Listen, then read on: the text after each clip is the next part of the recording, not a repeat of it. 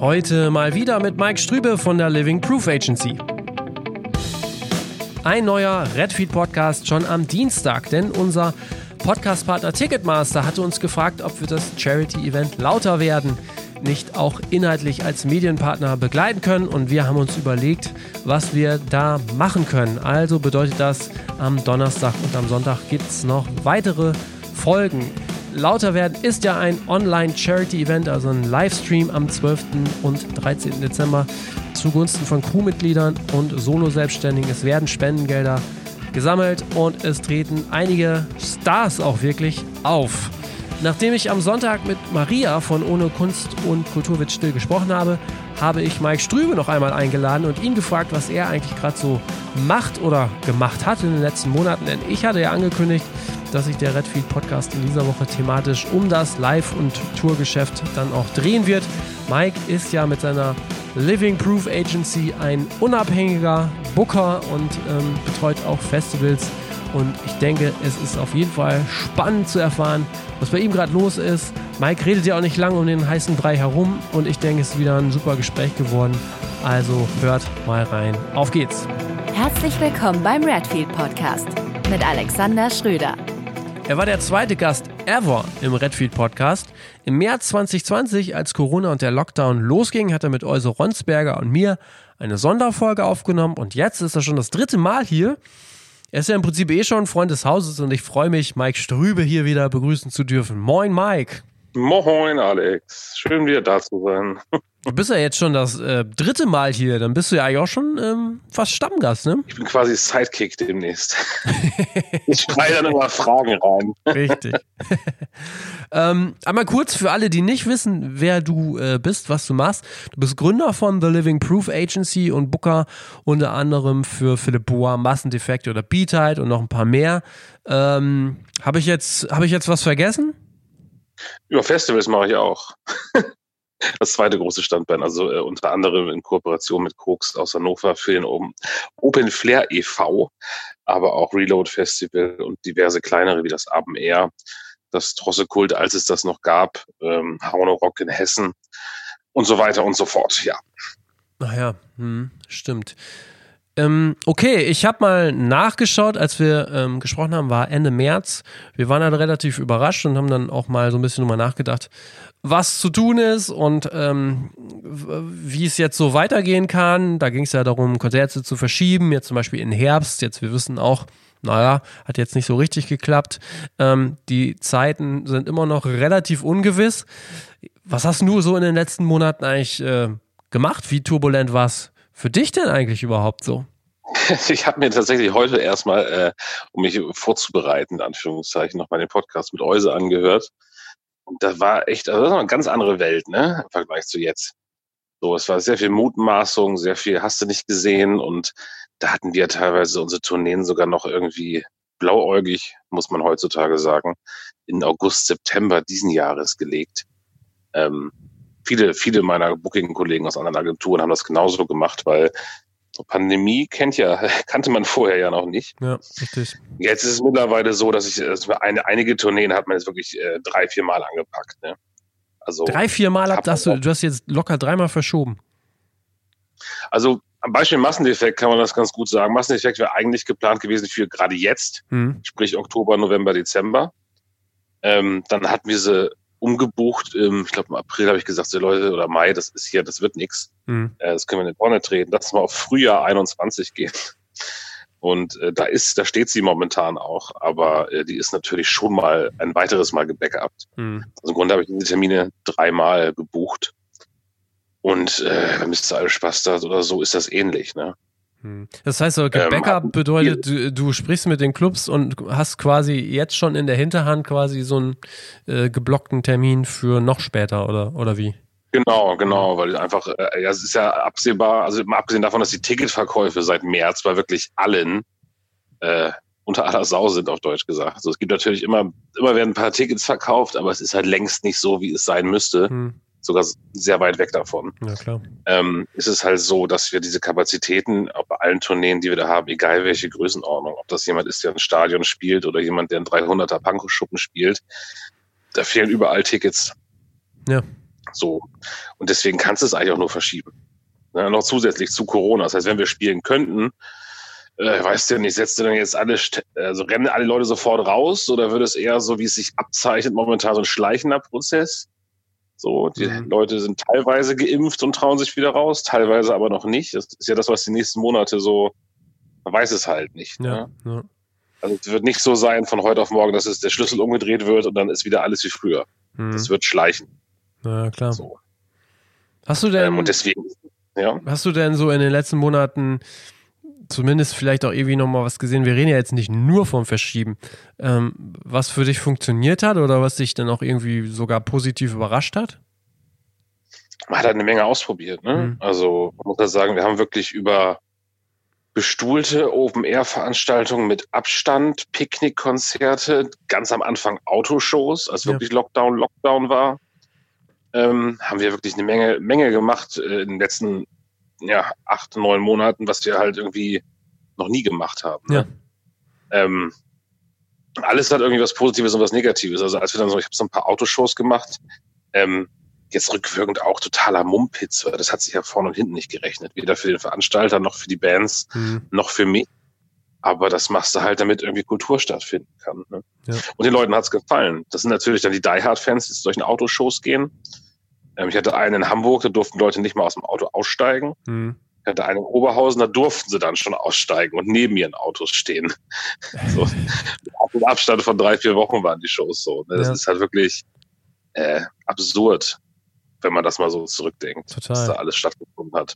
Aber so ja, mit meinen 100 Kilohertz, äh, die buche ich ja auch, hatten wir zwei Open-Air-Shows in Leipzig. Beide ausverkauft mit jeweils 400 Tickets äh, in, einer, in einer Location, wo eigentlich 2700 rein dürfen. Mhm. Also die Parkbühne Leipzig war das. Und das war da auch von der Atmosphäre, war das dann halt schön, weil es konnte was stattfinden. Ja. Ähm, ich glaube, wir haben alle so ein bisschen, also viele Agenturen, viele Künstler und Veranstalter haben dann irgendwie das gemacht, was irgendwie ging. Ja. Ähm, ja. Aber nicht, das, das war nicht annähernd irgendwie so, dass man davon irgendwelchen äh, Gewinnen oder Rentabilität sprechen könnte. Ne? Das war wirklich nur, wir machen was, damit was stattfindet. Hm. Ja, sogar in Melle gab es äh, Autokonzerte. Ähm, hier, ja, wo wir ja. herkommen, ne? Zwischen, also für den Hörer, wir sitzen ja hier zwischen Osnabrück, wo du äh, beheimatet bist, und Bielefeld. Selbst hier im kleinen Melle gab es tatsächlich Autokonzerte. War, äh, glaube ich, auch nur so, ging so besucht, aber genau, wie du es sagst, ne? Also ich glaube, viele hatten dann auch einfach das Bedürfnis, überhaupt irgendwas zu machen, ne? Was anzubieten. Ja, ich, war auch, ich war auch mit meiner Frau im Autokino, hm. weil wir einfach dachten, irgendwie muss man ja mal was machen, so, weil äh, du kannst ja nicht den ganzen Tag zu Hause sitzen. Ne? Nee, nee, das ging genau. ja auch schon auf Gemüt. So. Ja. Ähm, der Sommer, ich war halt, war halt, Sommer war halt recht arbeitsintensiv, ne? Aber diese ganzen Verlegungen, also eine Tour zu verlegen, für alle, die vielleicht nicht aus dem Booking-Geschäft kommen, ist tausendmal mehr Arbeit, als eine Tour zu buchen. Ja. Oder halt eine Tour abzusagen. Ja, mhm. es ist halt viel mehr Kommunikationswust. Und das Routing wird auch mit jeder Verlegung schlechter, ne? weil halt alle verlegen.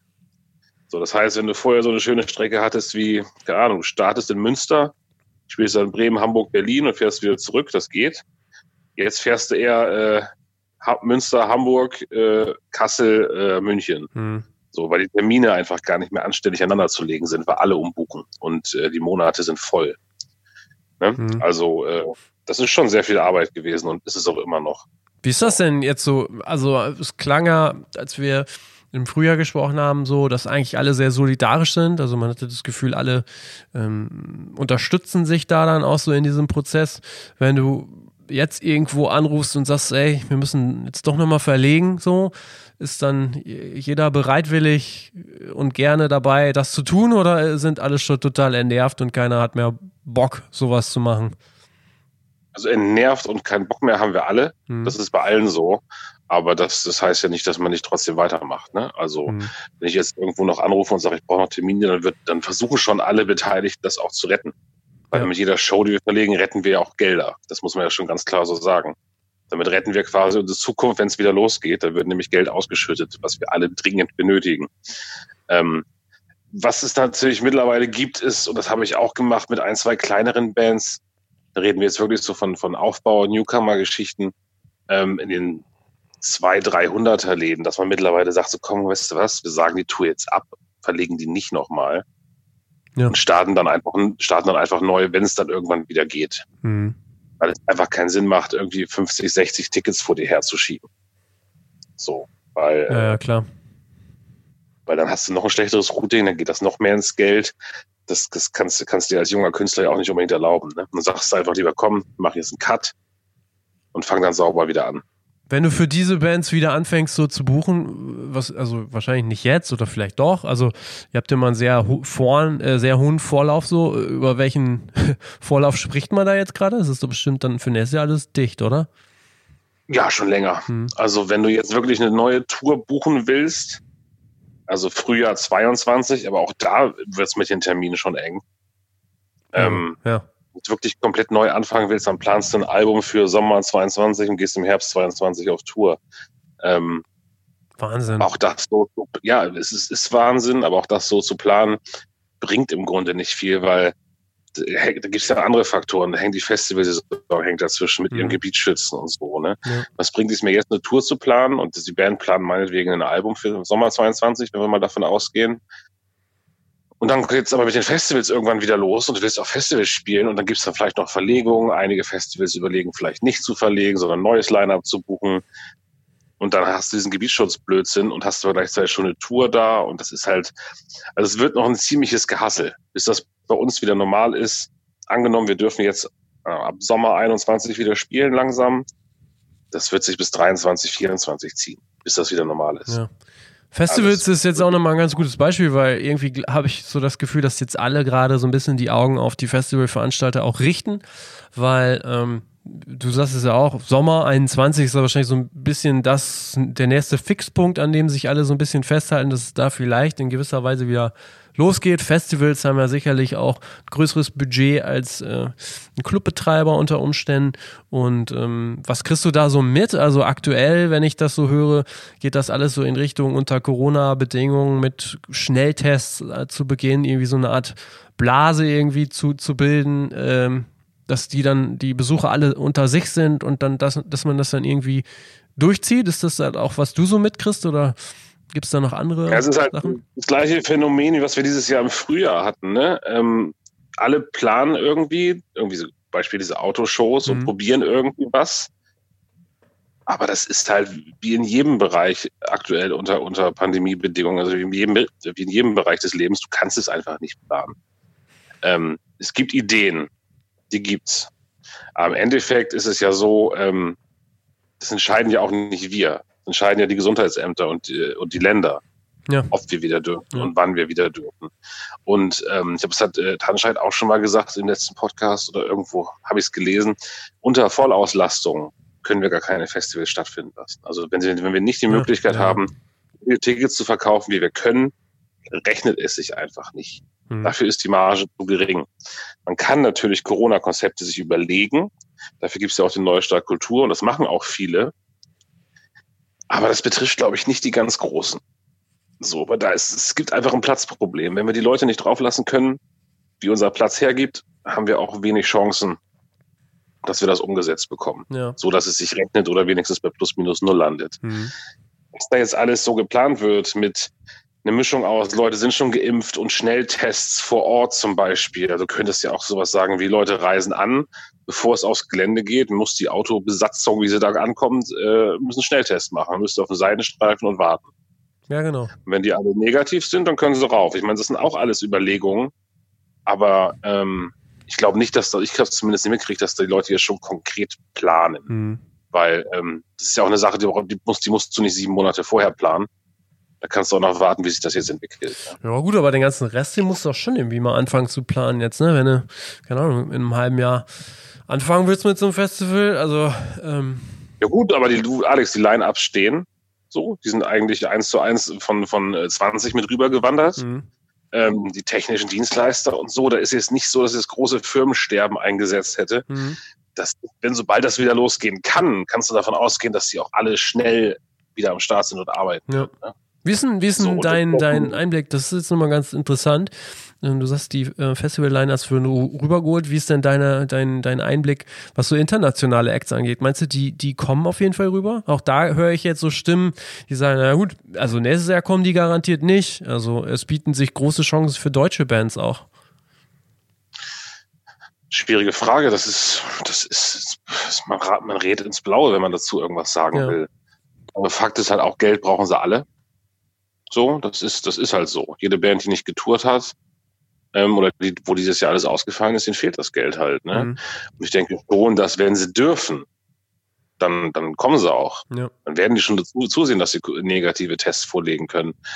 Wie das dann aussieht mit einer Ami-Band, die eine Europatour macht, eine Festival-Europa-Sommertour, das kann ich ganz schwer abschätzen. Mhm. Ob das möglich ist, da tatsächlich dann irgendwie in jedem Land alle Voraussetzungen zu erfüllen, damit die Band einreisen darf. Naja. Es gibt auch abgesteckte Versionen, dass wirklich nur Musiker und Tourleiter fliegen und die Crew äh, wird vor Ort hier gesucht. Mhm. Ich denke mal, so individuell wie unsere Branche ist, so individuell werden da auch die Lösungsansätze sein oder die Ideen. Mhm. Okay. Momentan warten, glaube ich, noch alle. Aber Fakt ist auch, wenn es, wenn sie nicht kommen können, aus irgendwelchen Gründen, ist das natürlich für die einheimischen Bands ist das natürlich ein ganz klarer Vorteil. Ne? Da werden dann noch Slots zu besetzen sein. Ja. Und so. ähm, du kennst ja eigentlich auch beide Seiten, ne? Einerseits die großen Festivals, andererseits auch wirklich so, so kleine, etablierte Festivals, die unter Umständen auch mehr von Ehrenamtlichen dann auch durchgeführt werden. Bei diesen ganzen kleinen, die eigentlich auch total wichtig sind. Wie ist da so die Lage? Also ähm, sagen die einfach, ey komm, wir machen jetzt den ganzen Stress nicht, wir machen Pause und wir machen einfach weiter, wenn es weitergeht? Oder sind die auch schon irgendwie, äh, sag ich mal, existenziell bedroht? Oder wie ist da so die Lage? Hast du da eine Idee? Ich kenne von den kleinen Festivals jetzt, also wie du schon sagst, die Ehrenamtsgeführten, mhm. kenne ich kein einziges, was jetzt finanziell bedroht ist. Mhm. Ähm, weil wie du schon sagst, die haben alle ihre, ihre Hauptberufe und das, was sie da mit ihren Festivals machen, machen sie in ihrer Freizeit. Stecken mhm. da sehr viel, sehr viel Zeit rein und auch privates Geld oft. Aber ähm, es ist halt nicht so, als ob sie davon leben müssten und äh, die haben auch nicht so einen hohen Kostenapparat. Natürlich, ja. ne? Wenn jetzt ein großes Festival sieht mit den ganzen Personalkosten alleine schon und Lagerungskosten und was du alles hast, mhm. ähm, das ist recht überschaubar und dadurch, dass halt, wie gesagt, diese Solidarität schon so ist, dass die ich habe von keinem einzigen Rechtsstreit jetzt gehört oder keine einzigen Leute, die sagten, ich brauche jetzt aber das, die Gage dieses Jahr oder so. Ja. Das ist alles sehr fair gelaufen. Ähm, die Festivals, mit denen ich arbeite, die aus dem Vereinsbereich kommen, wir planen momentan so Corona, unter Corona-Bedingungen, haben auch Gelder da beantragt, eine Neustart Kultur und gucken dann mal, hm. ob, ob wir das unter Corona-Bedingungen machen müssen oder ob wir vielleicht sogar bei voller Auslastung dürfen. Das ist halt momentan wirklich nicht abzuschätzen. Ja. Ähm, man neigt ja dazu, das immer ein bisschen negativer zu sehen und zu sagen, nee, läuft eh alles nicht, weil man so enttäuscht ist mittlerweile. Ja, vorsichtiger vielleicht, ja. Weiß, weiß kein Mensch. So, also mhm. wenn man mal jetzt sieben Monate zurückdenkt, äh, weißt du selbst, wenn man dann sieben Monate vordenkt, ja, keine Ahnung, irre. was in sieben Total. Monaten ist. Ja. Da ist so viel Bewegung drin. Und es kann auch sein, dass sich das in Anführungszeichen schnell erledigt hat. Äh, ich persönlich glaube es nicht. Ich glaube, es wird ein schleichender Prozess und es wird auch noch dauern. Mhm. Aber wer weiß, ab wann sie es dann wieder erlauben. So, wenn sie halt sagen, das mit dem Schnelltest ist okay und irgendwie die anderen Leute müssen halt irgendwie einen Impfpass vorzeigen oder was weiß ich, dann dürft ihr veranstalten, dann werden die Festivals auch stattfinden. Ja, naja, genau. Neustart Kultur war jetzt auch nochmal ein ganz gutes ähm, Stichwort, Initiative Musik. Wie nimmst du denn eigentlich wahr, was da auf der Seite passiert? Also das sind ja quasi staatliche Gelder zur Unterstützung. Ähm, wie nimmst du das wahr, was da passiert? Ja, also man muss halt dazu sagen, dass diese, diese Gelder sind halt auch äh, für Veranstaltungen unter Pandemiebedingungen. Okay. So, das ist nicht so, als ob man da hingehen kann und sagen kann, hier, gib mir mal für meine Festivalreihe 100.000 Euro mhm. und dann äh, geben die die und dann kannst du mit Gagen bezahlen. So läuft's halt nicht. Es ist halt schon so, dass das, dass das Gelder sind, die zweckgebunden sind für ein Festival unter Corona-Bedingungen. Sprich, Hygienekonzepte, Videoübertragungskonzepte, um, um, das, um äh, die Besucher quasi zu entzecken, dass sie nicht alle auf dem Haufen stehen und so weiter und so fort. Streaming-Shows. Dafür gibt's halt Gelder. Ist auch schön und richtig so. Ähm, oder auch Gelder für, für Veranstaltungsreihen, die nicht bei Vollauslastung stattfinden können dann, ne? Ja. Ähm, das ist, das ist alles äh, gut und richtig. Ich hatte den Neustadt Kultur, als er angetriggert wurde, damals ein bisschen anders verstanden. Ich hatte halt irgendwie gedacht, es geht wirklich mehr so auch um die, äh, ja, um die, um die Leute, also um die Solo-Selbstständigen mhm. und so, ne? Klar sagt man da, das macht jetzt der Staat, aber ist ja auch ein bisschen, ein bisschen holprig wie das da so verteilt ist. Also ins, insgesamt ist es, auch jetzt mit der Novemberhilfe sieht man es ja auch, äh, es gibt Geld zu verteilen und das wird auch verteilt. Ja. Ähm, aber beim Neustart Kultur ist es zum Beispiel auch so, ich, in einigen Bereichen wurden jetzt auch nicht so viele Anträge gestellt, ähm, als ob das Geld dann wirklich auch alle zu bekommen wäre. Okay. Ja, aber die Hürden sind halt schon recht hoch. Also ja. ich zum Beispiel musste mich da komplett reinfuchsen, weil ich mit so Anträgen äh, für Fördergelder gar keine Ahnung hatte vorher. Ne? Ja, okay. Ja. ja nie gestellt. Ja. So, ich glaube, für viele waren die Hürden da auch hoch. Mhm. Also wir können ja offen sprechen. Ich habe tatsächlich mir einen Studenten der Kulturwissenschaften gesucht, der Ahnung von sowas hat, habe den mit den Festivals, mit denen ich zusammenarbeite, connected und dann haben die miteinander gesprochen. Okay. Weil ich diesem Antragskram, äh, nee, bin ich nicht für gemacht, kann ich nicht. Ja. Und ich weiß auch nicht, auf welche Feinheiten es da ankommt. Okay. So. Na, okay. Also das heißt, da ähm, ist was passiert von eurer Seite, also, aber ihr wartet jetzt gerade noch auf den Bescheid dann. Genau, wir warten auf den Bescheid, beziehungsweise dann auch, ob man es dann da wirklich äh, so machen muss, kann, mhm. etc. Ja, okay. Jetzt hattest du ja im, im letzten Podcast, äh, meine ich, auch nochmal angesprochen, so diese ganzen ähm, Aufbauhelfer, Roadies, wirklich diese Solo-Selbstständigen, hast du dir eigentlich auch ganz große Sorgen gemacht. Ähm, wenn du dir das jetzt anschaust, wie stehen die so da? Ähm, sitzen die noch zu Hause und haben weiterhin, klar, sicherlich viele Sorgen? Oder ist es zum Teil auch so, dass die jetzt auch vielleicht dann der Musikbranche gar nicht mehr zur Verfügung stehen, weil die äh, mittlerweile äh, was anders machen? So, da, da, muss man leider sagen, dass diese Sorgen sich halt auch bewahrheitet haben. Mhm. Also ich glaube, von allen Leuten in unserer Branche hat es die Solo-Selbstständigen, also auch gerade die ganze Merch, Hands, Ton, Lichttechniker, ja. Caterer, die hat es wirklich am schlimmsten mit erwischt. Also auch Busvermieter, die gehören, gehören halt auch irgendwie dazu. Ähm, da kenne ich eigentlich jetzt also von den Leuten, die ich kenne, die sind eigentlich alle mittlerweile in anderen Jobs oder in Übergangsjobs oder auch teilweise in Hartz IV. Ja. Die sind direkt durchgerauscht. Ne? Mhm. Also alle, die ich kenne, wollen auf jeden Fall wiederkommen. So, also ich, ein Kollege ist auf dem Bau, der reißt jetzt irgendwie die ganze Zeit Wände ein. ja. Ähm, so kriegt hat aber auch mit seinem Chef ein Deal, dass wenn mal was ist, eine Streaming-Show oder so, dann kriegt er dafür auch sofort frei und kann dann wieder in seinen ursprünglichen Job und das machen. Mhm kommt auch auf jeden Fall zurück. Ich glaube, die meisten werden zurückkommen, weil es sind ja auch alles Überzeugungstäter. Okay. Es gibt sicherlich einen Prozentteil, der sagt so, nö, der neue Job, den ich hier habe, der gefällt mir viel besser. Da bin ich fest angestellt, da kriege ich jeden Monat mein, mein, mein festes Geld. Aber ähm, das weißt du ja auch, äh, wenn du das einmal aus Leidenschaft machst, dann kommst du auch zurück. Hm. Ja, klar. Ähm, und die Leute werden gebraucht werden, wenn es wieder losgeht. Also diesen Stau an Shows, den wir da haben, äh, ein Tontechniker kann nur mit einer Band auf Tour fahren. Aber statt einer Band, die er betreut, äh, fahren drei von seinen Bands, die er normalerweise betreut, gleichzeitig auf Tour. Äh, da wird dann Personalmangel herrschen. So. Ja. Das hast du nochmal ganz schön gesagt mit dem Stau, Stau an, an Konzerten. Aber es ist ja wahrscheinlich wirklich so, dass dann, also, also dass dann gefühlt so in jeder Stadt an jedem Tag äh, ein Konzert ist, oder? Wenn das wirklich richtig losgeht wieder?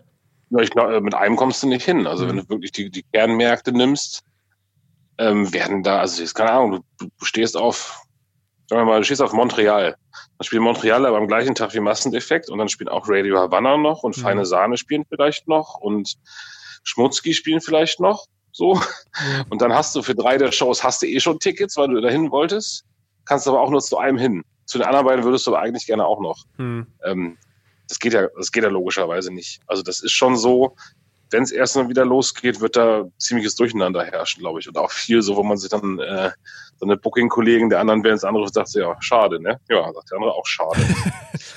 so, Weil, ähm, ja. da, da, fehlt halt dann Geld, ja. da fehlt Umsatz. Ja, klar.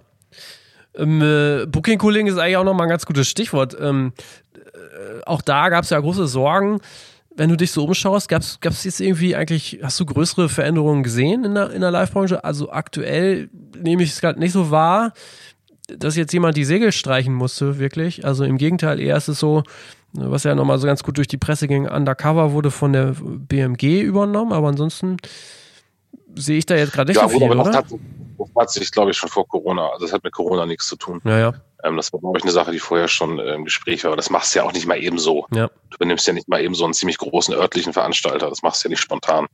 Ähm, nee, tatsächlich ist es so, dass, aber da sind die Booking-Agenturen natürlich auch ähm, im Vorteil, dass halt die Personalkosten und so, das ist, das ist, läuft dann halt alles über, über die staatliche Absicherung, ne? Kurzarbeitergeld.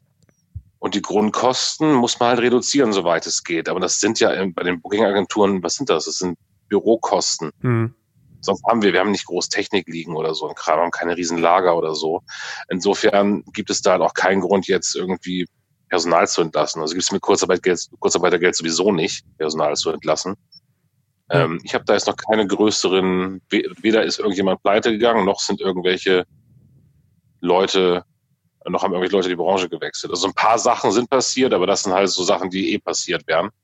Ja. Ähm, ja, aber sonst, ja, ansonsten ist, da ist der Zeitraum auch noch nicht lang genug für, auch zum Glück und hoffentlich wird er das nicht. Ich meine, wir reden ja auch über eine kurze Zeitspanne, ne? Wir reden über nicht mal ein Jahr. Ja, ja, das stimmt schon. Ähm, fühlt sich zwar alles unglaublich lang an, weil wir alle so gerne arbeiten würden, aber es ist ja nicht so, als ob das jetzt wirklich, es ist eine Durststrecke, aber die ist halt nicht so krass. Es sind ja. ein paar Monate.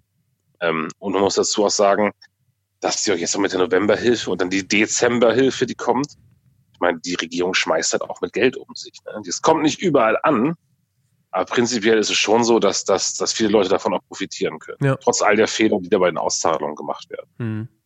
So. Okay. Aber insgesamt wird sich da schon gut gekümmert, dass ich das mal irgendwann so sage, hat mich selbst überrascht. Ähm, aber kann man schon so sagen. Also unsere Branche zum Beispiel hat es jetzt noch nicht keine großen Einschnitte gegeben. Ja.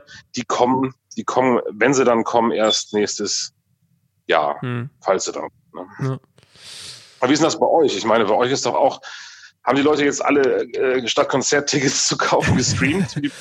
ja, ehrlich gesagt, also im, im März, als wir geschaut haben, war das tatsächlich so ein bisschen meine Theorie.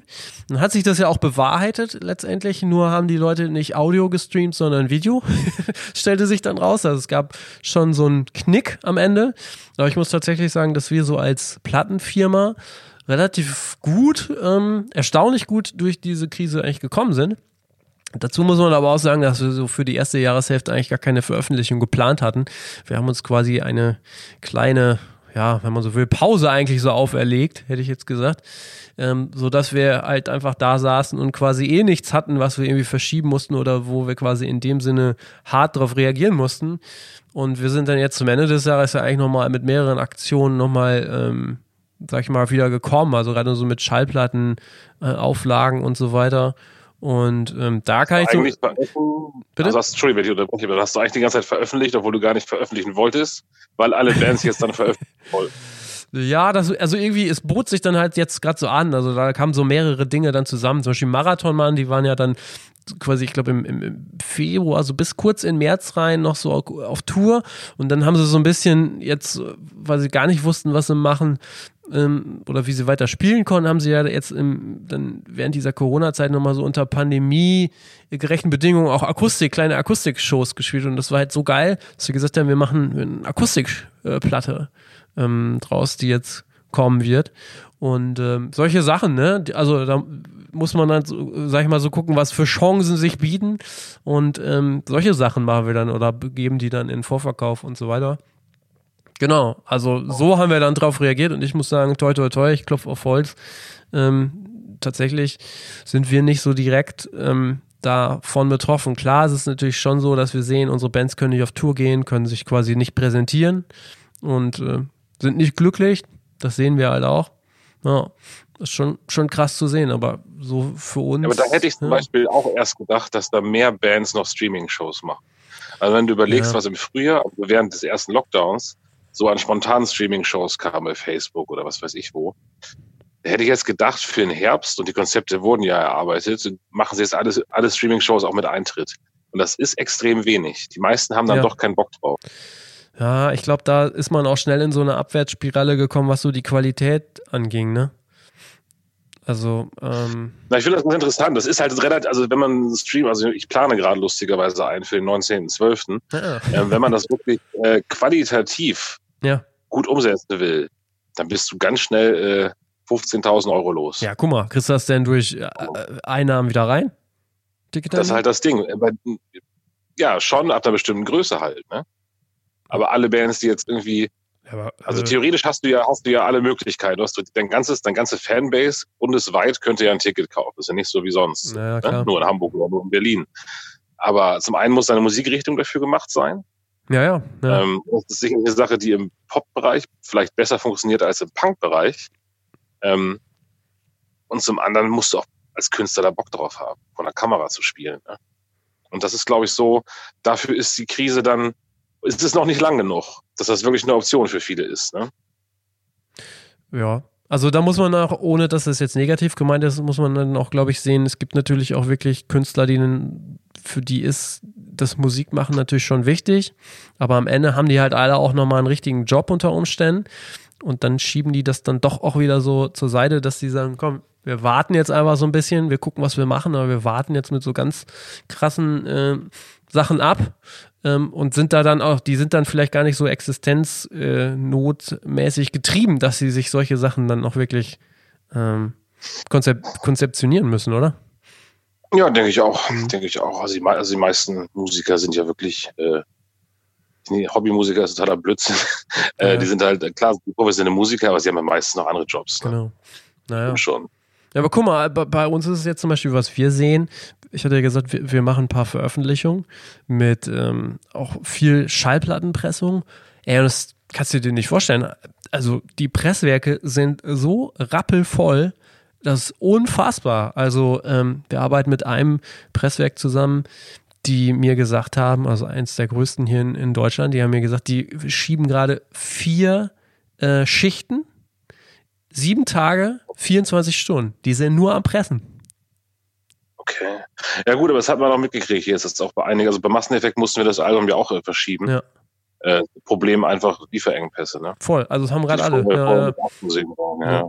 Das ist total abgefahren. Und oh. die, die können halt mit ihren äh, Stand, also diesen halbautomatischen Vinylpressen, damit presst du dann halt die einfarbigen Sachen oder maximal dann noch so marbelt, also keine Sonderauflage. Die können am Tag 100.000 äh, Schallplatten raushauen und die äh, ja, brauchen drei, vier Monate, bis sie deinen Auftrag ähm, erfüllen können. Irre, oder? Oh, das heißt aber auch im Umkehrschluss, was ja sehr positiv ist, die kreative Output ist da. äh, jein, ne? Also man müsste sich das mal tatsächlich mal genau angucken, ob es dann der kreative Output ist oder äh, viele sind natürlich auch nochmal einfach ins Archiv gegangen, um zu gucken, was, was sie noch machen können, ne? Ja, ich meine, Reuse siehst es ja auch so mit Endhits Records. Der hat ja jetzt auch nochmal wirklich auch coole Sachen rausgebracht. Das sind natürlich zum Teil keine aktuellen Sachen, sondern auch da, die haben nochmal so ihre Archive durchforstet und ähm, coole Sachen gemacht, aber die muss halt auch alle äh, jemand pressen. An, anscheinend ist es zumindest aber auch so, dass sie alle auch gekauft werden. Also die Kaufbereitschaft ist, ist meines Erachtens auch noch da, falls auch wirklich immer Ja gut, ich meine, Leute Sachen kaufen, sind. also klar, Tickets haben sie ja auch alle momentan. Ja. Also äh, ja. Äh, können natürlich jetzt die Geld für, für äh, Platten und CDs ausgeben. Also, Habe ich ja auch gemacht tatsächlich. Ja, total. Ja. Ja, verrückt. Irre. Was machst du sonst noch so? Äh, kannst du das erzählen? Äh, wir hatten ja schon mal drüber gesprochen, was du äh, sonst noch so machst in Osnabrück. Ach so, ja, ich habe mich tatsächlich beworben für das Amt des Nachtbürgermeisters in Osnabrück. Ja, total. Osnabrück ist ja die zweite oder dritte Stadt in Deutschland, die Nachtbürgermeister kriegen soll. Kurz zur Erklärung. In den Niederlanden ist das schon gang und gäbe seit Gott, 20, 30 Jahren oder so, dass jede Stadt quasi neben ihrem Bürgermeister äh, aus der Politik auch einen Nachtbürgermeister hat, der sich um das kulturelle Leben der Stadt kümmert. Sprich die Kommunikation zwischen Stadt, Ämtern, Bürgern und Kulturschaffenden, also auch Kneipen gehören da auch zu natürlich. Und ja, und Osnabrück hat das jetzt ausgelobt. Osnabrück Tourist, Tourismus und Marketing GmbH gemeinsam mit einem Verein von Gastronomen. Und da habe ich mir die Stellenbeschreibung durchgelesen, dachte mir, ja gut, das bin halt auch ich. eins zu eins. Und dann habe ich mich da jetzt aber lustigerweise mal beworben. Also so eine Halbtagsstelle. Ja. Halb, so, Halbnachtstelle wahrscheinlich dann, ne? Ja, halb, ja. Halbnachtstelle. Oh, oh, ja. Halbnachtstelle, genau. Und ja, mal schauen. Also die Bewerbung ist raus ja. und ich warte eigentlich auf Rückmeldung, ob ich da Chancen habe oder nicht. Aber das ist auch eine schöne Institution, die da geschaffen wird. Ja. Das ist also auch äh, mit dem Nachtbürgermeister von Groningen hatte ich mal zu tun, weil die ja neben dem Eurosonic Festival, was da jedes, jedes Jahr stattfindet, noch das Grand Sonic machen. Ja. Ich glaube, das heißt noch Grand Sonic. Das ist quasi umsonst und drin. Und die ganzen Clubs, die nicht mitmachen, Eurosonic machen dann quasi ihr eigenes Clubfestival. Okay. Da hatte ich mal Dampfmaschine 2012, glaube ich. Ja, stimmt. Ja. Ähm, und äh, daher sagte mir, sagte mir dieses Amt was und das sagt mir auch total zu. Ne? Also da kannst du doch eine Menge machen, glaube ich, im Kreativbereich und im Kulturbereich einer Stadt. Hm. Aber man kann dich nicht ja, wählen, ne? Du wirst dann ausgelobt. Äh, äh, ja, das ist mit ganz normal Vorstellungsgespräche und hast ja. du nicht gesehen. Äh, ich hatte auch erst überlegt, ob ich eine Unterstützerliste rumreiche mit meinen ganzen Kollegen. Ähm, nee, das wird ganz normal. Ich weiß nicht, also ich, ich, weiß nicht genau, nach welchen Kriterien sie am Ende aussuchen. Hm. Ähm, ähm, gucken wir einfach mal. Also ja. Das ist schon lustig. Ansonsten, ansonsten habe ich tatsächlich viel äh, mich reingefuchst in den Bereich Ticketing und Merch. Mhm. Also wir verkaufen jetzt auch, äh, um halt diese, um so ein bisschen Geld reinzukriegen, auch Merch für einige Festivals, machen Ticketing fürs Reload unter anderem. Ja. So, das sind halt auch so Sachen, die nach Corona bleiben. Ne? Also versucht jetzt irgendwie neue Geschäftsfelder zu erschließen, dass man sich da reinfuchst. Das hat auch ganz gut funktioniert, glaube ich, aber du es wirft halt noch bei weitem nicht genug ab. Ne? Naja, klar. Also jetzt auch in der Startzeit. Ähm, aber es ist, glaube ich, was Langfristiges, das ist ganz gut, so wenn man sowas hat. Ja, ansonsten mein Azubi seit dem 1.8. hat noch keine einzige Veranstaltung betreut. ah, scheiße. Der war, der war, zum Glück vorher schon bei mir, also auf halber Stelle. Das heißt, äh, er hat da schon ein paar Shows gemacht. Ja. Aber ist natürlich auch absurd, ne? Veranstaltungskaufmann äh, oder was macht der dann? Ja, der macht einen Veranstaltungskaufmann, genau. Wow. Die Klasse, die Klasse ist sehr klein, mhm. in der er gerade ist. Ja, glaube ich. Also ich glaube, die sind irgendwie nur, nur 13, 14 Leute oder so. Ähm, ja, ist halt, ne, also das war auch krass. Also ich hatte auch noch mehrere Briefe von der IHK gekriegt, dann irgendwann im Mai, Juni, das doch bitte auf jeden Fall an dem Azubi festhalten soll, äh, um ja. die Zukunft zu investieren. Also für mich hat sich die Frage nicht gestellt, hm. dass ich da ihn dann nicht ausbilde. Aber da hat man schon gesehen, dass der Rückgang von, von Auszubildenden und ausbildenden Stellen zum ersten Achten wohl sehr hoch war bundesweit. Ich habe irgendwas gelesen von 30 Prozent weniger als Boah. sonst. Ja, klar. Ja. Nagel mich nicht drauf fest, irgendwo habe ich es gelesen. Ähm, das sind halt so Auswirkungen, die ja dann mittel- und langfristig halt entstehen. Ne? Dann fehlt halt auch in zwei Jahren oder so, fehlen halt dann auch ganz viele. Ja, ja. Mit Sicherheit. Ja, stimmt schon. So, so Langzeitfolgen der Pandemie. Ja. Oh ja. Mann.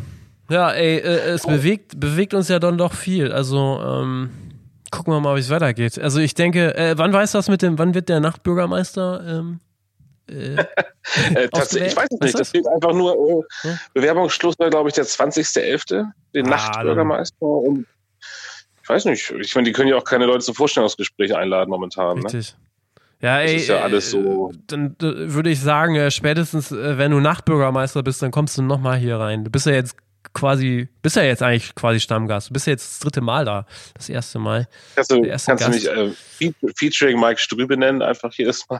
Selbstverständlich, selbstverständlich. Der Redfield Record Podcast featuring Mike Strübe manchmal. Manchmal, genau. featuring Nachtbürgermeister Mike Strübe, eigentlich dann. Das ist ja dann dein Titel.